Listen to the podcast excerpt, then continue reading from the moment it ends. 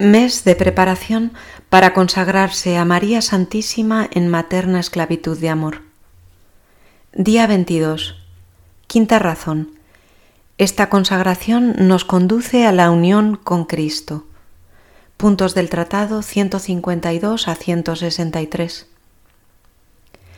Esta devoción es una vía fácil, breve, perfecta y segura para llegar a la unión con nuestro Señor en la cual consiste la perfección del cristiano. Primero, es una vía fácil para alcanzar la unión con Dios. Las vías que conducen a la unión con Dios son siempre signadas por la cruz, persecuciones, incomprensiones, tentaciones, arideces espirituales, noches oscuras del alma, etc. Pero por el camino de María, al contrario, se avanza más suavemente y más tranquilamente que por otras vías. San Luis María se pone una objeción. ¿Por qué la historia nos demuestra que los santos profundamente devotos de María han tenido igualmente que sufrir muchísimo incluso más? Y responde, María se hace tan próxima y presente a sus fieles servidores para iluminarlos en sus tinieblas y en sus dudas, asegurarlos en sus temores, sostenerlos en sus combates y en sus dificultades, que de verdad este camino virginal para encontrar a Jesucristo, comparado con otros, es un camino de rosas y miel. Por eso, los siervos de María logran llevar hasta las más grandes cruces con menor dificultad, gracias al apoyo especial que reciben de la Virgen María. Segundo, es una vía breve para encontrar a Jesucristo, ya sea porque no se puede uno perder ni volver atrás ya sea porque se camina por él con mayor gusto y facilidad y por consiguiente con mayor rapidez.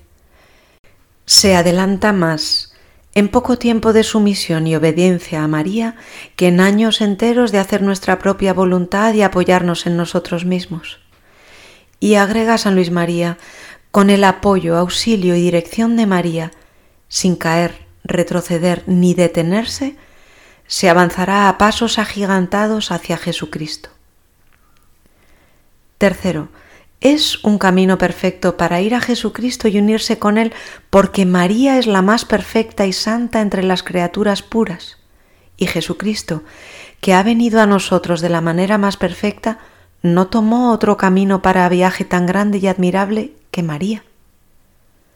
Cuarto, es camino seguro para ir a Jesucristo y alcanzar la perfección uniéndonos a Él. Y afirma San Luis María, esta práctica que estoy enseñando no es nueva, incluso es tan antigua que no se puede señalar con precisión sus comienzos. San Nordilón, abad de Cluny, que vivió hacia el año 1040, fue uno de los primeros en practicarla públicamente.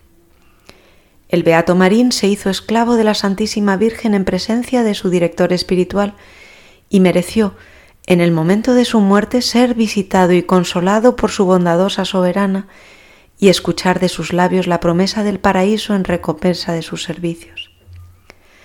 El padre Simón Rojas difundió esta devoción por toda España y Alemania. Los padres teatinos la enseñaron en Italia, Sicilia y Saboya. Estanislao Falacio, de la Compañía de Jesús, la promovió admirablemente en Polonia. Los jesuitas de Colonia la estudiaron, profundizaron y difundieron. El cardenal de Berulle fue uno de los más celosos en propagarla en Francia, a pesar de todas las calumnias y persecuciones que le levantaron los críticos y libertinos.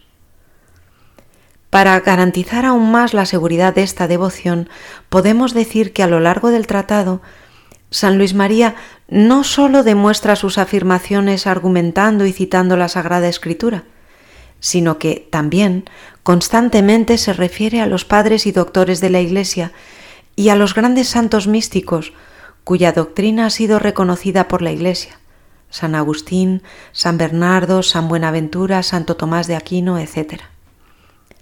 Esta seriedad y riqueza del tratado nos garantiza encontrarnos frente a una devoción privilegiada.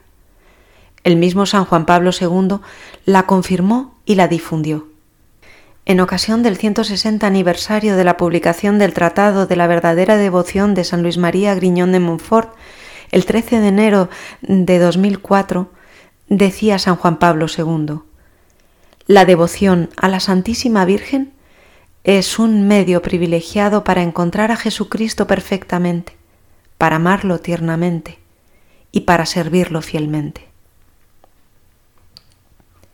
Prácticas de preparación. Para esta tercera semana, dice San Luis María, se dedicarán en todas sus oraciones y acciones cotidianas a conocer a María. Pedirán tal conocimiento al Espíritu Santo. Podrán leer y meditar lo que hemos dicho. Recitarán como en la primera semana las letanías del Espíritu Santo y la oración Salve Estrella del Mar. En esta semana se pueden ofrecer también las oraciones que habitualmente se hagan, el ofrecimiento de las obras por la mañana, las tres Ave Marías, el Ángelus, y en la medida de las posibilidades recitar el Santo Rosario. 1. Ponerse en la presencia de Dios. 2.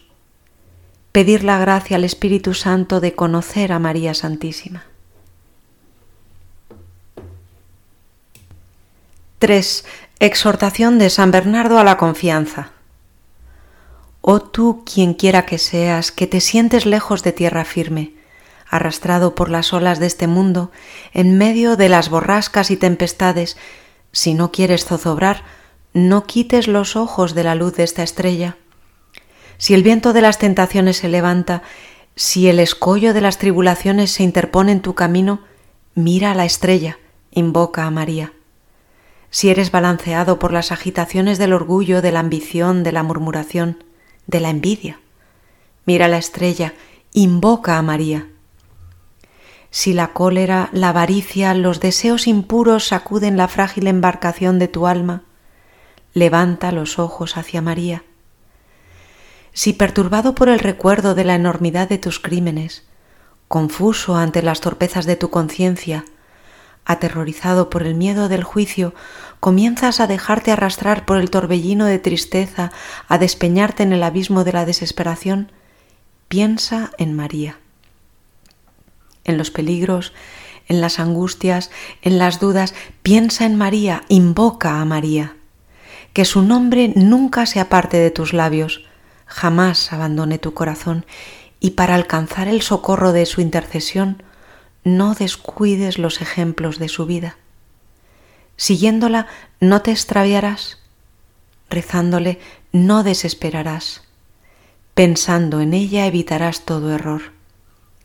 Si ella te sustenta no caerás, si ella te protege nada tendrás que temer, si ella te conduce no te cansarás, si ella te es favorable alcanzarás el fin y así verificarás por tu propia experiencia con cuánta razón fue dicho, y el nombre de la Virgen era María. San Bernardo Supermisus, segunda homilía, número 17. Rezamos las letanías del Espíritu Santo y salve estrella del mar.